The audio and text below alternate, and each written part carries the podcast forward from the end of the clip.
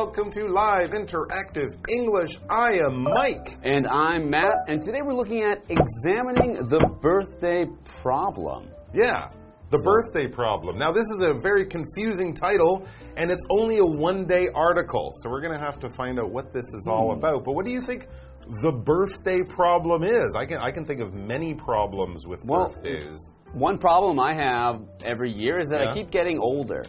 So That's a problem. That is a birthday problem that I've been having. I can only think of one way to solve that problem Yeah, never have another birthday. that's a good idea. So if you just stop having birthdays, True. you can just stop aging. But, so but stopping from having birthdays also kind of means mm-hmm. dying.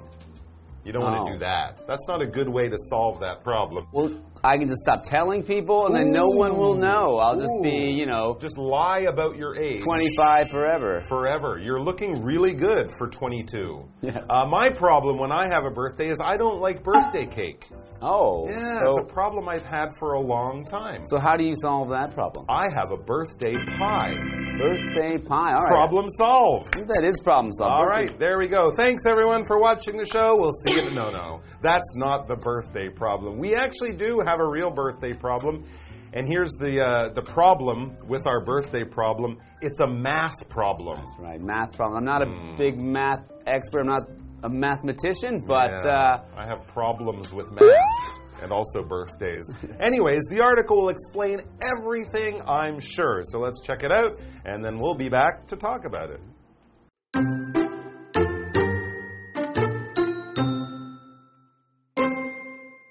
Question. In a group of 23 people, what is the probability that two people share a birthday? A. 5%. B. 10%. C. 20%. D. 50%. The answer is 50%. That may seem incredible, but the math is correct. This is the birthday problem, and it highlights a common mistake when we're calculating probability on a large scale. To begin with, two people have a 364 out of 365, or 99.73% chance of having different birthdays. This part is easy to understand, but things get trickier when we start comparing more people. In a room of 23 people, it might seem like there are only 22 comparisons to make one person's birthday compared to the birthdays of everyone else in the room. In truth, there are 253 comparison pairs.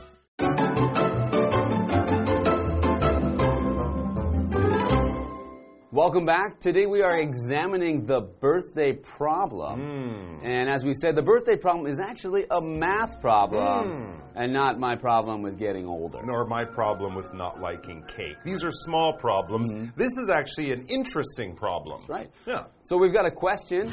In a group of 23 people, Okay. what is the probability that two people share a birthday? Hmm. So A, Okay. 5%. Okay, 5%. B, 10%. 10%. C, 20%. 20. Or D, 50%. 50%, so half. So basically, if you get 23 people Mm-hmm. in a room and you ask each person, when is your birthday? My birthday is July 4th, August 7th, September 2nd, whatever. Uh, what's the chance that two of those Mm-hmm. people will be born and have the same day, the same birthday? 23 people, 5%? It's hmm. got to be really small. That's 5%? very unlikely. I would think at least 20%. Really? Because, well, I'm just thinking, like, in my school class, I don't remember anyone having the same birthday as me, and that was, you know, 25, 30 kids, right? That is true. I don't remember having a classmate growing up who had the same I birthday can't as me. think. I think maybe a few people in my life I've met. Many had the same name as me, but Yeah. not the same birthday. Many Okay. students named Matt. I'm Oh, not I sure. see. I thought Yeah. the same last No, name. no, no. no. Okay. All right. So anyway, what's the answer? Let's find out the answer to this question. All right. The answer is fifty percent. Fifty percent. That's incredible. That may seem incredible, but the math is correct. So basically, if you get 23 people, ask each one has the same birthday, it's a 50% chance that you mm. will find a match with even just 23 people, even though there's 365 days in a year Yeah. when you could have a birthday, So that means if you have two separate classes of 23 people, right? one of those should have two people with the same birthday. Guaranteed if you follow the math. Now, here we're, of course, talking about percent. That's that little symbol you see with the circle, a line, and another small circle. When we say percent, basically we mean, out of a 100.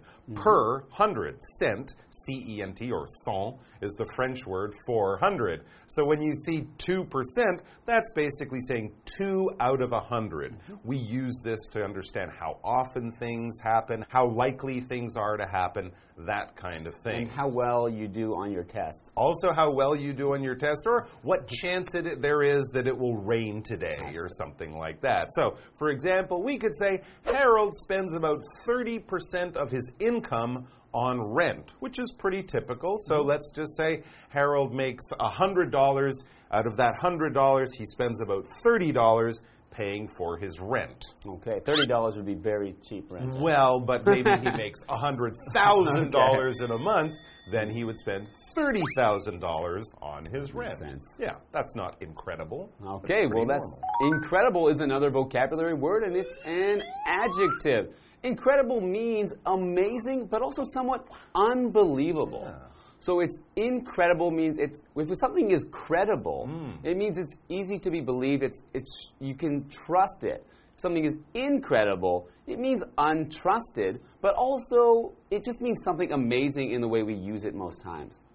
So her story is so incredible that some people think she made it up. Oh, okay. So there we're kind of using the word in both ways. The mm-hmm. story is hard to believe, but also it's just an amazing story. It will blow your mind. Mm-hmm. All right, so it is kind of incredible that in a group of 23 people, there's a 50% chance that two of those people in that small group will have the same birthday. Now, how does that work? Okay, well, let's see. This is the birthday problem. Okay. And it highlights a common mistake when we're calculating probability on a large scale. So, how do we figure this out? How does this work with the math? Well, follow along. To begin with, two people have a 364 out of 365, or 99.73% chance of having different birthdays. Mm-hmm. All right, I kind of understand that. There's 365 days in the year. My birthday is on one of those days, so I would have a 1 in 365 chance. What about the people born on a leap year? Well, we'll not talk about them. They only have a birthday every four years. Just make the math more complicated. Exactly. Let's get back to the article. It says this part is easy to understand. Right. 365 days in a year. Your birthday's on one, one in 365. But things get trickier when we start comparing more people. Because now I'm not just comparing myself to that one person. Now it's to other people, and those people to mm-hmm. other people. And so there's many ways you can start to compare. And as math starts to involve bigger numbers and more numbers, it can get tricky, which is why I was never very good at math.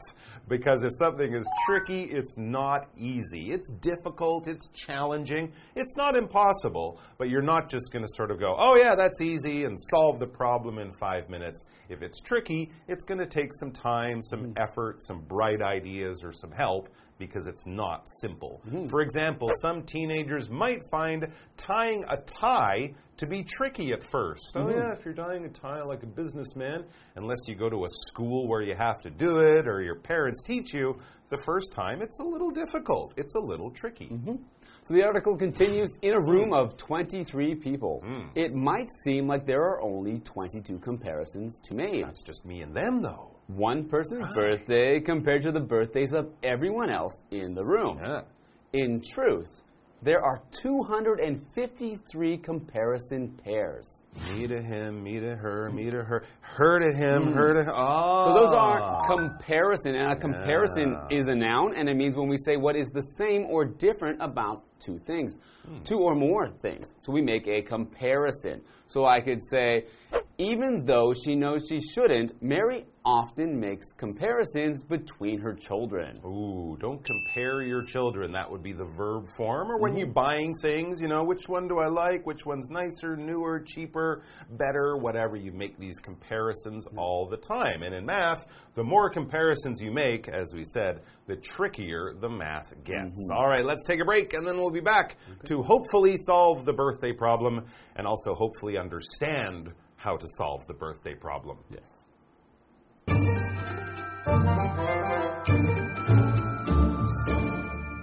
Hello，大家好，我是 Hanny。同学们认为在生活中要遇到同一天生日的人很难吗？我以前在国小、国中的班上都没有人跟我同一天生日，不过在高中的班上却有两个人跟我同一天生日，我们总共三个人同一天哦。好，那今天的课程要来破解生日难题，在二十三人的一个群体当中，两个人生日相同的几率是多少呢？A 百分之五，B 百分之十，C 百分之二十，D 百分之五十。想想看，答案是什么？答案是百分之五十。课文写到说，这似乎令人难以置信，但是数学是正确的哦。这就是生日问题，是个经典的几率问题，它凸显了在大规模计算几率时的一个常见错误。我们来看单字 percent，它表示百分之什么什么。我们在 percent 后面加上 a g e 变成 percentage，那就可以表达比例啊、百分比、百分率。好，下一个单字 incredible 表示难以置信的、惊人的。我们去掉字首 i n 变成 credible，那可以形容是可信的或是可靠的。老师在讲解的时候有提到 blow one's mind，这表示使某人惊讶、震撼的意思。好，那我们接着就来试着解题喽。首先，两个人生日不同的几率是三百六十五分之三百六十四，那这换算过来也就是百分之九十九点七三。这部分是容易理解的。可是，当我们开始比较更多人的时候，事情就变得比较棘手喽。在一个二十三人的房间里，假设我是有包含在那二十三人之中，以我来看，我似乎只要跟剩下二十二个人比嘛，跟他们生日相比，那就只有二十二组要进行比较。可是其实呢，有两百五十三组要比较，诶，我们待会再来说这部分。那单字 tricky 就是棘手的、困难的，我们文中只是用到它的比较级 trickier。那 Michael 老师在讲解时，他用到 challenging，就是把 challenge 字尾的 e 改成 ing，变成 challenging，就是具有挑战性或是困难的。再来 comparison，它表示比较，是个名词。好，这边两个重点，我们进入文法时间。好，我们来看第一个重点是 on a large scale，它表示大规模地。那么其中这个 scale 在这边当名词，它表示规模啊、范围或是程度。那么 large 你也可以改用其他形容词，像是 global。grand、small 等等来表达规模的大小。举例来说，The holiday is celebrated on a national scale。那个节日是以全国性的规模来庆祝，也就是说啊，那是个全国欢庆的节日。好，在第二个重点是 seem 当点缀动词，它表示似乎、好像。那以下介绍几个常见用法。第一种，你用 seem 加上形容词，像 They seemed uninterested，他们似乎不感兴趣。第二个用法，你可以用 seem like 加名词或子句，像是 He seems like he's made up his mind，他看起来似乎已经下定决心了。那第三个，你可以用 It seems that 主词加动词，其中的 that 可以省略。那你也可以把这个 that 子句当中的主词移到句首，把它改写成主词 seem to 加原形动词。例如，It seems he has a crush on you。你也可以把它写作 He seems to have a crush on you。他似乎喜欢你，迷恋着你耶。好，那我们接着回到课文中。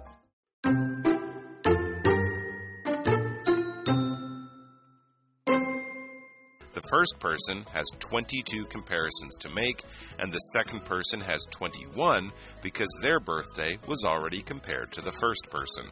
The third person then has 20 comparisons, and so on. To calculate the probability that no one in the room shares a birthday, look at the following equation 364 over 365 to the power of 253 is approximately equal to 0.4995, which is equal to 49.95%.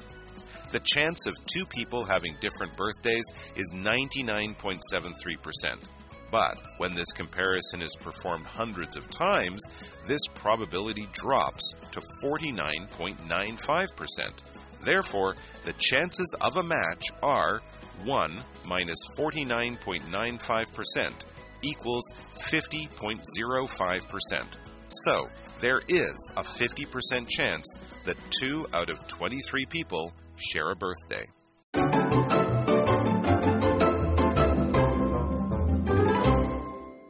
All right, so if you're just comparing your birthday to a bunch of strangers, it would be hard to find one person who matched you. But with mm-hmm. a group, there's many more ways to compare. As the article explains, the first person has 22 comparisons to make. A group of 23, I'm one, I can compare to the other ones, the other 22. Mm-hmm. And then, and it says the second person has 21 because their birthday was already compared to the first person. Oh, okay, so they won't right. compare again. Okay, trying to get my head around the math here. Okay, the third person then has 20 comparisons, and so on. Okay. To calculate the probability that no one in the room shares a birthday, look at the following equation. All right, here we're getting into the math. So look at that equation with all the numbers, the brackets, the little numbers, the big numbers, everything. How would we read that? We would read it as 364 over 365 to the power of 253 is approximately equal to 0.4995, which is equal to 49.95%. 50%.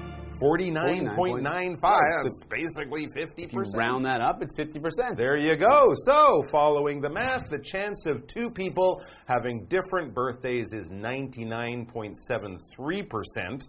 But when this comparison is performed hundreds of times, this probability drops from almost 100% Okay. to 49.95%, about 50%. In other words, like flipping a coin. Right. So that means if you went around and just asked random people, you usually have to ask around 100 people before finding someone who has the same birthday. Oh, yeah. But in terms of your class, with being 50%, 50% of the time there will be someone in the same class with the same birthday. Sounds good to me, Professor. Okay. So we have a vocabulary word in there which is to perform. Right. So if this is performed hundreds of times, meaning if you carry out an act or a task, so to perform something like an experiment, to perform this test, to perform a, A study? a study, yes. some so research? Usually something that involves more than one action. So Hmm. n- usually involves multiple steps to complete it, and that's when you perform something. It's kind of like do, but in a more formal way. Mm-hmm. And of course, we also use it to do to talk about when you're doing art on stage. Mm-hmm. You perform, you dance, you sing. But here, when you do the math problem, or just you know do all the paperwork with your math, you're performing a problem or performing a calculation. So, an example sentence Before performing the experiment, the scientists took the proper safety measures. I think we could also say before doing the experiment. That's right. In that case, you can also In that substitute case, it with would work. All right, so back to the math. Therefore, the chances of a match are 1 minus 49.95% equals 50.05%. Hmm, 50.05%. So, what does that mean? So, there is a 50% chance that 2 out of 23 people share a birthday. There you go. That's exactly what we said. That's exactly what the math shows. And if you don't understand it, ask your math teacher to explain. Let's move on to our what do you think hmm. question. What do you think, Matt? Were you surprised by the answer to the birthday problem? Why or why not? You know what? Now that I think about it, I was not totally surprised. Really? Because I think a high school math teacher of mine explained this when I was in Oh. high school. So Okay. I must have been sleeping that day. they didn't actually explain the math problem behind it, but they just told us that it's likely that in your class there is someone who shares the same birthday. And then they demonstrated it by asking everyone in the class their birthdays, and because there were 30 of us in the class, there was an even higher than 50% see. chance. Very And we found two people with the same birthday. There you go. And when you're talking about probability, chances, percentages, things can be really different than what you might expect. I mm-hmm. would have guessed a bigger number of people. Nope, 23 is enough. Mm-hmm. So there you go. When people start talking about your chances of winning the lottery or your chances of this or that, be careful because the math often goes very, very mm-hmm. far away from what you would naturally think. Thanks for joining us, guys. We'll see you next time. I think there's a 100% chance we'll see you in the future. Yeah. Take care. Bye bye. Goodbye.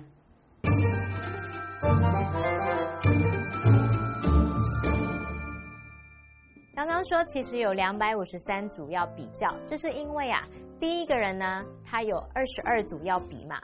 那么第二个人呢，就有二十一组要比，因为他的生日已经跟前面的人比过了。好，那接着第三个人他就是有二十组要比，所以我们就以此类推，你就用二十二加二十一加二十，一直加加加到一，最后就会得到两百五十三这个数字。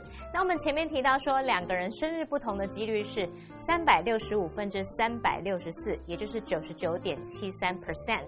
你现在就是用这个三百六十五分之三百六十四乘以三百六十五分之三百六十四，一直乘乘乘下去，然后你发现这个东西它的两百五十三次方大约会是零点四九九五，也就是说啊，当进行数百次的比较后，几率会降到百分之四十九点九五。那我们再利用这个一减掉百分之四十九点九五，你就会得到五十点零五 percent 这个数字了。所以呢，两二十三人当中有两个人生日相同的机会是百分之五十。好，那我们最后来看单字 perform 这个动词呢，它就表示做或是执行，它也常常用来指演出的意思。好，再补充单字 probability，它表示几率或是可能性。那么 equation 它表示方程式或是等式。老师们在讲解的时候有提到 bracket，b r a c k e t bracket 就是挂号。还有提到 random，r a n d o m，random 可以形容是随机的或是任意的。好，那么以上这些讲解，同学别走开，马上回来哦。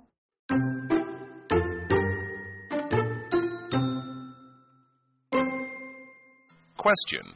In a group of 23 people, what is the probability that two people share a birthday? A. 5%, B. 10%, C. 20%, D. 50%. The answer is 50%. That may seem incredible, but the math is correct. This is the birthday problem, and it highlights a common mistake when we're calculating probability on a large scale. To begin with, two people have a 364 out of 365, or 99.73% chance of having different birthdays. This part is easy to understand, but things get trickier when we start comparing more people. In a room of 23 people, it might seem like there are only 22 comparisons to make one person's birthday compared to the birthdays of everyone else in the room. In truth, there are 253 comparison pairs. The first person has 22 comparisons to make, and the second person has 21 because their birthday was already compared to the first person. The third person then has 20 comparisons, and so on. To calculate the probability that no one in the room shares a birthday, look at the following equation. 364 over 365 to the power of 253 is approximately equal to 0.4995, which is equal to 49.95%. The chance of two people having different birthdays is 99.73%. But when this comparison is performed hundreds of times, this probability drops to 49.95%. Therefore, the chances of a match are 1 minus 49.95% equals 50.05%. So, there is a 50% chance that 2 out of 23 people share a birthday.